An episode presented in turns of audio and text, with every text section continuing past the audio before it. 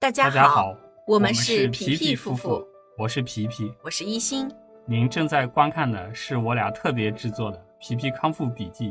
自救求生学习专题系列。旨在为您踏上康复之路时指条直路。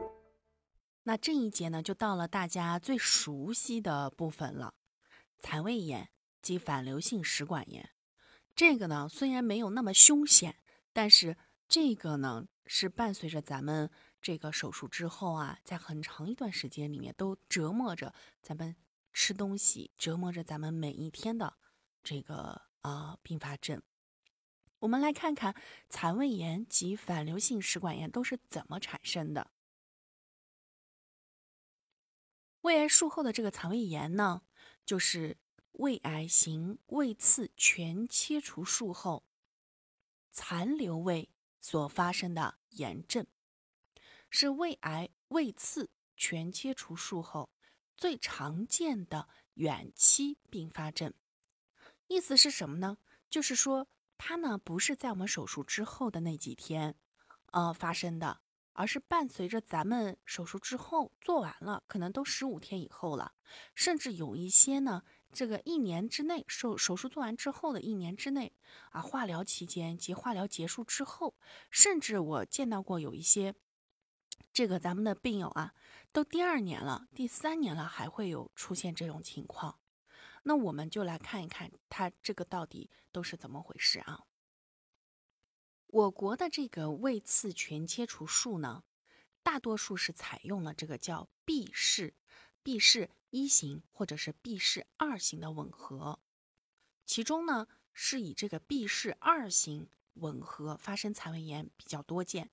那什么是 B 式一型、B 式二型呢？它其实指的就是这个胃十二指肠吻合叫 B 式一型，胃空肠吻合叫 B 式二型，或者是胃空肠啊、型这个吻合。它其实就是指的是我们的这个呃那个呃一一种吻合术的一种方式，其中呢就是以这个呃我们的胃空肠吻合这个呀、发生残胃炎最常见。胃癌术后的反流性食管炎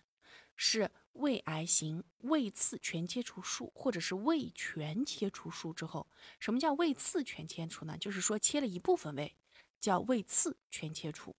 啊、次第啊、胃的第一部分、第二部分、第三部分，根据它的次第来去啊、切除其中一部分啊、或啊、大部分，叫胃刺全切除术。而全胃切除术，那基本上就整个胃都摘掉。胃十二指肠的内容物会反流进入食管，引起的食管炎症性病变，就叫做这个食管呃胃癌术后的反流性食管炎。那么在内镜下呢，主要是表现为胃或者是食管黏膜的破损，也就是黏膜糜烂，或者是黏膜溃疡。由于这个手术会导致胃正常的这个生理解剖功能改变，它失去了幽门括约肌或者是贲门括约肌天然的这种抗反流屏障，从而引起胆汁反流。胆汁呢，对我们的胃和食管黏膜的腐蚀作用，会导致非特异性组织损伤，直接损害胃的食管黏膜，造成残胃炎和反流性食管炎。残胃炎的这个感染机制和普通的慢性胃炎是不一样的，主要的这个表现呢是幽门螺旋杆菌阳性率普遍的会低于正常的慢性胃炎。呃，因为我们做了这个根治术，就是这个呃胃全胃呃刺，就是我们做了这个胃切除手术之后，长期的来去做治疗的过程里面，会经常杀幽门，所以这个基本上是残胃炎去通过幽门感染这个溃疡啊发发炎的这个概率啊是比较低的。但是呢，也有很多部分朋友啊，就是呃家里面的这个厨房可能呃这个幽门交叉感染的概率比较高，还有一些呢就是这个在外面吃饭，然后啊就是没有使用公筷和大家一起共用，那也是有可能会感染这个幽门。还有就是说啊，除了说它这个啊幽门螺旋杆菌阳性率低于正常的这个慢性胃炎以外呢，还伴有胆汁反流的这个检出率也会很低。什么意思呢？就是这个叫胆汁反流者 pH pH 啊叫 HP 检出率啊，胆汁反流者啊 HP 检出率也会比正常人低。HP 检出率低的原因，可能是因为手术切除了这个胃窦，胃窦啊，HP 最常见的这个定植部位呢是不复存在了，所以啊，它的这个检出率就开始变低。反流的这个胆汁酸在破坏胃黏膜屏障的同时，也会对 HP 具有抑制或者是杀灭的作用。这个 HP 什么呢？就是我们的这个。幽门螺旋杆菌。此外呢，碱性反流液也会导致残胃的这个 pH 值升高，不利于幽门螺旋杆菌的定植。另外呢，手术的损伤、吻合口的材料或者是缝线的残留，以及胃内环境改变、胃酸减少，都可能会损伤胃黏膜，导致残胃炎。或者是食管炎的发生率也会增高，为什么呢？食管炎呢，因为它反流上来，总是会去灼伤我们的食管黏膜嘛，也会导致食管炎的发生率增高。另外就是，如果是说我们在这这个康复期内吃东西吃的很粗糙，吃的很粗糙，也有可能会诱发这个胆汁酸反流啊，然后来发生这个肠胃炎。前呢，认为胃癌术后残胃炎和反流性食管炎最主要原因是因为破坏了胃窦、幽门、十二指肠的生理功能，胃排空延缓，以及十二指肠逆蠕动增加导致的胆汁反流，这个是生理上的原因啊。手术之后的这个整个胃结构发生变化了嘛？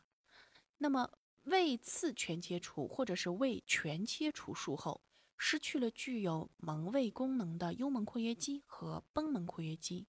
碱性的胆汁、胰液、肠液反流入胃或者是食管，犹如由于胆汁酸对于胃和食管黏膜表面的粘液有洗涤的作用，其中含有胆盐、溶磷、溶卵磷脂，可以破坏胃黏膜的屏障。导致非特异性组织损伤，直接损害胃黏膜或者是食管黏膜，并且使得胃液中的这个氢离子大量的逆向弥散，促使肥大细胞释放组胺，引起黏膜血管通透性改变，啊，其实就是这个啊，并干扰胃黏膜上皮细胞的能量代谢，从而导致胃黏膜炎症、出血、糜烂。溃疡、水肿等等啊。此外，胆汁酸又是巴雷特食管和食管腺癌发生的重要因素。因此呢，巴雷特食管其实是一种疾病啊，一种疾病和食管腺癌啊发生的重要因素。所以啊，积极治疗胆汁酸反流性残胃炎以及食管炎，就是这个反流性食管炎啊，是有重要的临临床意义的。胆汁反流与手术重建的术式是有关系的，主要是考虑这个 B 氏二型的这个吻合后碱性的胆汁胰液肠液通过输入判流入流出判啊，输入判流入输出判，嗯，然后呢，这个碱性的液体需要流经吻合口，如输入判。逆蠕动增强，或者是说胃肠道动力功能不佳，碱性的这些液体会停留在残胃腔的时间延长，因此这个 B 氏二型吻合的这种方式啊，它的这个胆汁反流率是远远高于 B 氏一型以及另外一种啊叫呃这个呃 ROX NY 形式的这种吻合方式。另外一方面呢，促胃液素也可以促使胃黏膜蛋白质的合成，增强我们的这个胃黏膜屏障的这种保护作用，可以减缓胆汁酸反流对残胃和食管的损害。比如说，含 G 细胞的胃窦被切除了之后呢，促胃液素分泌就会下降，胃黏膜保护屏障的保护作用下降，这也是引起残胃炎的一个主要因素。那临床表现有哪些呢？就是我们的残胃炎和反流性食管炎的患者，他可以没有任何的反流症状，有一部分患者仅仅只是表现为上腹疼痛、饱胀不适等消化不良的这些表现。典型的反流征兆呢，是有胃灼烧啊、反流啊、呕吐胆汁啊、胸痛呀。这个胃灼热呢，是指胸骨后向颈部放射性的灼烧感。胸骨后向颈部的放射性灼烧感。反流指的是什么呢？是指胃内的内容物反流至咽喉部位或者是口腔。啊，这个呢就嗯。你自己感受一下吧。残胃炎和反流性食管炎的这个严重程度与反流的症状是没有相关性的。严重的食管炎患者，临床表现并不一定是很严重。反流症状大多数是发生在饱餐以后，以及夜间反流严重。这个呢会严重影响患者的睡眠。为什么呢？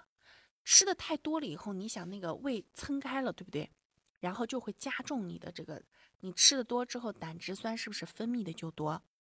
分泌的多了以后，它是不是胃内消化？如果是说它这个消化不良，然后到了肠道内去了以后，还会发酵往上顶食，然后顶着顶着，它它就开始逆行反流。晚上呢，是因为你可能距离睡觉时间也比较近啊，然后呢来不及去消化它，还没来得及胃排空，你就躺下了。你躺下要睡觉了，这时候它就开始反流反上来。一般怎么检查出来呢？胃镜检查是判断残胃炎和反流性食管炎的金标准。做内镜啊，做胃镜，胃镜内镜可以确诊残胃炎和反流性食管炎，并且可以评估它的严重程度来进行分级，还可以排除上消化道器质性疾病，比如说残胃癌呀。或者是残胃息肉啊，你通过胃镜你是可以看得到的。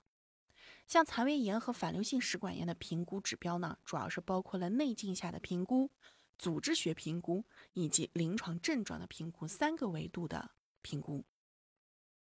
像之前呢，就是咱们有个密友，有个密友，我记得很清楚啊，就是他呢一开始的时候就是这个残胃炎，他老是反流，就是这个吃饭吃不下去，也一直反流反流。后来呢，他就出现了这个吻合口狭窄，因为他他是做的全切，做的全切，然后把这个食管是直接接的十二指肠，他做的是全切，后来他就一直食管反流，可难受可难受了，到后来呢就吻合口狭窄，最后又不得不重新去做了个手术，给他吻合口那里做了个支架，然后才能够正常的吞咽，非常痛苦啊，我印象中太深了。根据内镜下的这个观察，可以评估残胃炎和反流性食管炎的这个严重程度，一般会分为四级、零级啊。零级呢是残胃黏膜没有明显充血，一级是吻合口周缘黏膜轻度充血，二级是吻合口胃侧黏膜梳齿状充血。三级呢，就是这个吻合口胃侧黏膜开始弥漫性充血，就很严重了。内镜下残胃里面呢，可以见到有明显的黄色或黄绿色反流胆汁潴留，或者是胃黏膜上有胆汁酸的结晶斑附着，一般就判断有这个胆汁反流了。嗯，有这么四级，从零级一直到三级啊，这么四个阶段。残胃炎和反流性食管炎的组织学评估要参照2000年我国的中华医学会消化病学分会制定的慢性胃炎分类标准来去评估。组织学分级是五种形态学变量分级，嗯，HP 密度就是我们这个幽门密度啊，幽门螺旋杆菌的这个密度，慢性炎症、活动性萎缩和肠化，主要是来判断它的这个阶段性质。这个是不是分这个形态学变量分型是分级？是不是就跟咱们之前讲的，就是这个胃癌分型、组织学分级分型是有类似的地方啊？是不是看它的形态变化？嗯，前面几集听过的朋友应应该会记得这个啊，会分为无、轻、中和重度四个级别，或者是零一个加号、两个加号、三个加号这样子来去区分它的这个级别。治疗，治疗残胃炎和反流性食管炎，一方面呢要用胃动力药去促进胃排空，减少胆汁在胃里面的停留时间，削弱反流性残胃炎的致病因素，改善胃潴留症状，比如说莫沙必利和多潘利酮啊。当然了，每个每这个呢是啊这个呃我们的这位张文华医生。他提供的这个意见啊，那现在呢，应该每一个医院的这种非常专业的医生啊，他用的药呢，啊，应该也都会还有一些别的，不一定就说只是这两个啊，有这个可能性。另外一方面呢，是吸附和中和胆汁，减少胆汁对胃黏膜的伤害，并且中和胃酸，保护胃黏膜。比如说这个叫铝碳酸镁啊，也是药啊。还有就是口服考莱西安、消胆胺，这些呢可以促进胆盐排泄，减少胆盐的肝循环总量，来减轻症状。嗯，胃癌根治术之后呢，由于手术创伤、化疗、营养状况、自主神经损伤以及精神性因素，患者大多都存在着胃动力障碍，对一些胃动力药效果没有非手术患者好。治疗胃潴留效果不是很明显，残胃炎，比如说反流严重的，则需要去做这个啊叫做潴留综合症的转流术。好，下一集我们就来给大家讲讲这个潴留综合症。吃对餐，养好胃。皮皮夫妇祝大家跑赢五年生存期，跑赢一辈子。